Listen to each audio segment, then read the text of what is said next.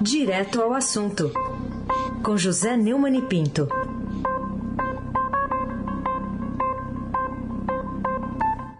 Oi, Neumani, bom dia. Bom dia, Raíssen Abac, Carolina Ercolim, Bom Almirante dia. Nelson e o seu transatlântico no Suí. Laís Gotardo, Moacir Biasi, Clã Bonfim, Emanuel, Aluz- Alice Isadora. Bom dia, melhor ouvinte, ouvinte da Rádio Eldorado 107,3 FM. Raíssen Abac, o tríplice coroado. Bom, Neumann, expectativa para o discurso logo mais do presidente Bolsonaro na Assembleia da ONU. No título aqui da reportagem do Estadão, Bolsonaro se isola na ONU com posição anti-vacina. O que que dá para esperar disso tudo? O presidente Jair Bolsonaro vai fazer em duas horas e pouco, pouco depois das 10, o discurso de abertura da 76ª Assembleia Geral da Organização das Nações Unidas em Nova York. O presidente do Brasil sempre é, é quem abre essa, essa tradicional Assembleia. Né? E está chegando pressionado por líderes internacionais por não ter se vacinado contra a Covid-19 o avanço da imunização global como saída para o fim da pandemia do coronavírus será o tema constante dos discursos desta terça-feira, 21. A passagem de Bolsonaro por Nova York nos últimos dias foi marcada por constrangimentos em razão dessa falta de vacinação. Teve até um episódio aí que nós já comentamos dessa pizza na calçada. né? Ao não se vacinar, o Bolsonaro destoa dos chefes de Estado do restante do mundo e coloca em xeque a estratégia do Itamaraty de vender uma agenda positiva no evento, revertendo o desgaste internacional do Brasil. A viagem do Bolsonaro e seus desnecessários 15 convidados. 15 convidados. Aí vai comer pizza na calçada para mostrar que é um sujeito simples, humilde. Né? A Nova York, para discussão na ONU, é o exemplo mais atual do desperdício e da insensibilidade no momento atravessado pelo Brasil e no mundo. Sua posição anti-vacina é apenas a cereja do bolo de, toda, de todo um universo de estupidez. Carolina Ercolim, tintim por tintim. Falar sobre vacina, se é eficaz para crianças de 5 a 11 anos, é o que está dizendo a Pfizer, é um estudo que está avançando e eu queria entender em que essa constatação científica e mercadológica pode alterar a teimosia das autoridades brasileiras, especialmente em continuarem sua cruzada eh, ideológica ali contra a imunização anti-Covid.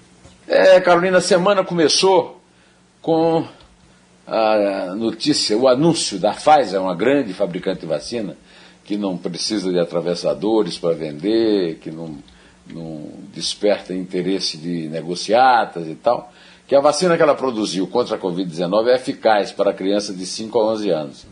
Já é usada em adolescentes de 12 a 17 anos em muitos países, inclusive aqui. Inclusive aqui que foi suspensa né, pelo ministro da Saúde, por uma razão absurda, né? uma coisa que não tinha o menor sentido. Uma jogadora de vôlei que mora nos Estados Unidos, falando a Rádio Jovem Pan, fala num caso em movimentos contra a vacinação de adolescente e o ministro, o, o Pazuello de, de bisturi, não é nem de jaleco, ele não, não, não, não é consultado por ninguém, ele opera, né? o Marcelo Queiroga suspendeu e ninguém obedeceu, porque é ridículo, é ridículo. Né? Ela é, já avisou a Pfizer que vai pedir aos Estados Unidos para usar na faixa etária. No Brasil, a Anvisa informou que a farmacêutica ainda não pediu essa inclusão para aplicar aqui no Brasil. O que é certo, Carolina, é que a história da humanidade confirma a eficiência do único combate efetivo a quaisquer epidemias, e particularmente pandemias, como essa da Covid-19. A divulgação da Pfizer apenas transmite o óbvio mas tem gente que é tão burra, tapada, que nem o óbvio consegue ver, ouvir e parar. Assim como aqueles avisos de trem, não sei se vocês cruzaram linha de trem, né? e na minha infância eu cruzava muito linha de trem, é, como é que é? Pare e ouça, né? Pare, olhe, pare, Pare. olhe, escute. E escute. É. Ai, Sebac! O cara que conhece linha de trem, É. em Mogi.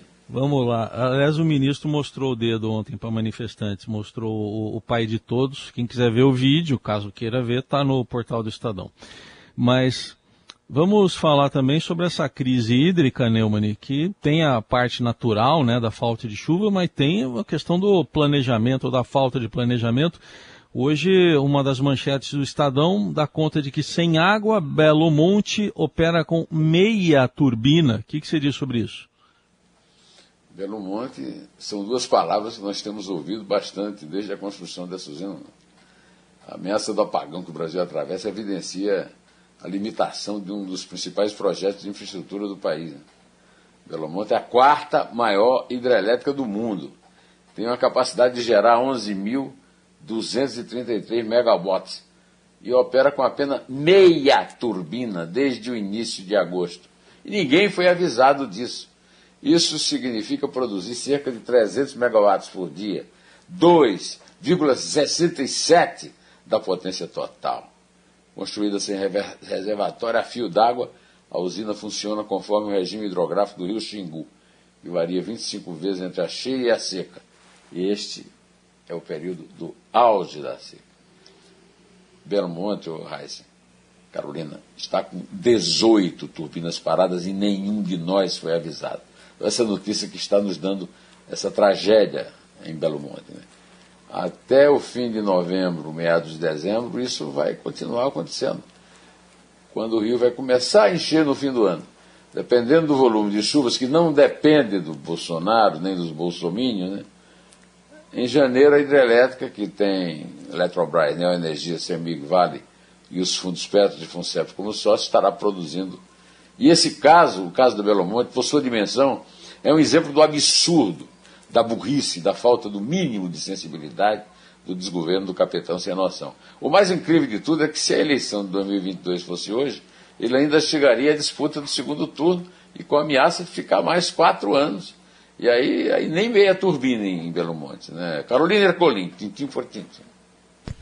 Bom, queria te ouvir ainda sobre essa notícia do Estadão, preocupante, super preocupante, eu diria, porque o IPEM está suspendendo a produção de remédio para tratar o câncer. Só isso, né? Produz 85% é, desses é, fármacos aqui para o Brasil. É, o que causou essa tragédia para os pacientes brasileiros e que tipo de providência pode deve ser adotada para amenizar esses efeitos que serão terríveis? É, Carolina, é demais. Os, os pacientes com câncer não têm mais remédios com isótopos porque o Instituto de Pesquisas Energéticas e Nucleares confirmou que desde ontem alguns radiofármacos fundamentais para o diagnóstico e tratamento do câncer não são mais produzidos por falta de insumos. O, aliás, nós já tínhamos anunciado isso na semana passada, no noticiário do Estadão. Desde o dia 17, segundo o IPEM, o Wilson Aparecido Parejo Calvo tenta uma alternativa, né, junto ao Ministério da Ciência, Tecnologia e Inovação, para importar os insumos necessários para a produção dos, dos produtos. Né teste 177, entre outros. Com a paralisação, o risco de desabastecimento por algumas semanas é grave, é gravíssimo. Jorge Cora Filho, o presidente da Sociedade Brasileira de Medicina Nuclear, é, disse que o último carregamento de iodo, que é muito usado no tratamento do câncer na tireoide, foi entregue hoje. E o fornecimento de Lutece 177, usado como tratamento no tumor neuroendócrino, foi suspenso. Apenas um país em que o presidente da República tem como único projeto chamar de seu, de sua, no caso, a pílula do câncer, em parceria com um militante de um partido que disputará o segundo turno da eleição do ano que vem, pode ocorrer uma barbaridade dessa. Bolsonaro é o anjo da morte, Lula, alguém que não tem a menor noção do mal que faz uma picaretagem desse gênero, a, a pílula do câncer, é na coisa mais grave que já aconteceu em matéria de picaretagem médica e é obra dos dois extremos. Né? Jair Bolsonaro, da extrema-direita, e Arlindo Quinalha, do PT, presidente do Sindicato dos Médicos. Né? Aí Sabac, além de ser tríplice coroado, é um craque. Né?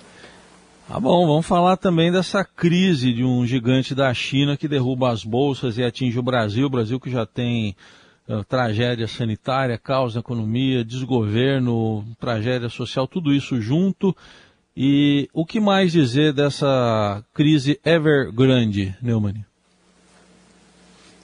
Paz, é o seguinte, o governo chinês determinou uma série de reformulações regulatórias porque uh, impacto da variante Delta, né, do coronavírus. Né? E isso está causando sérios problemas na economia. Agora vem um risco adicional, que é o caso Evergrande, o segundo maior nome do setor imobiliário da China e um dos principais motores de atividade econômica chinesa. 300 bilhões de dólares em dívidas é que, faz, é que produzem essa crise. E os analistas consideram provável que a empresa né, comece a dar um calote. A coisa está é, tá com medo aí de uma crise semelhante à da Lehman Brothers em 2008.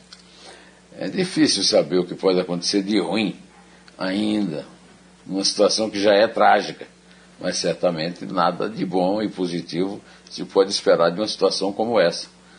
Não há o que fazer. Afinal, a Evergrande constrói prédios muito longe daqui, mas há muito o que temer. E para evidenciar que pelo menos tenhamos um governo mais ou menos racional a ser eleito no ano que vem. Carolina Ercolim, tim por tim. O que, que, você tem a dizer sobre a constatação de que Michel Temer tem um marqueteiro e anuncia que está advogando? Quais serão os planos do ex-presidente da República que entrou ali no noticiário, voltou à cena política depois daquela carta é, salvando ali o, o presidente Bolsonaro? Carolina, aquela, o jantar lá foi filmado pelo Elzinho Moco. Elzinho Moco é, é o marqueteiro do Temer. Né?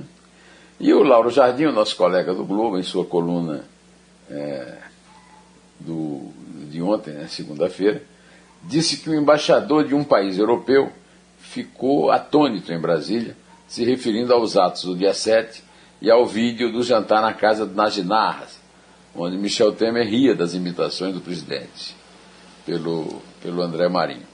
Pois é, para ficar por aí, é para ficar mesmo, viu? Esse vídeo foi gravado pelo, pelo Elzinho Moco, de quem eu falei. Né? Como assim? Porque o Michel Temer tem um marqueteiro. O que o marqueteiro do Temer está fazendo nesse jantar? Michel Temer disse que está advogando. Porque um advogado tem um marqueteiro. Que outro advogado no país, no mundo, tem um marqueteiro.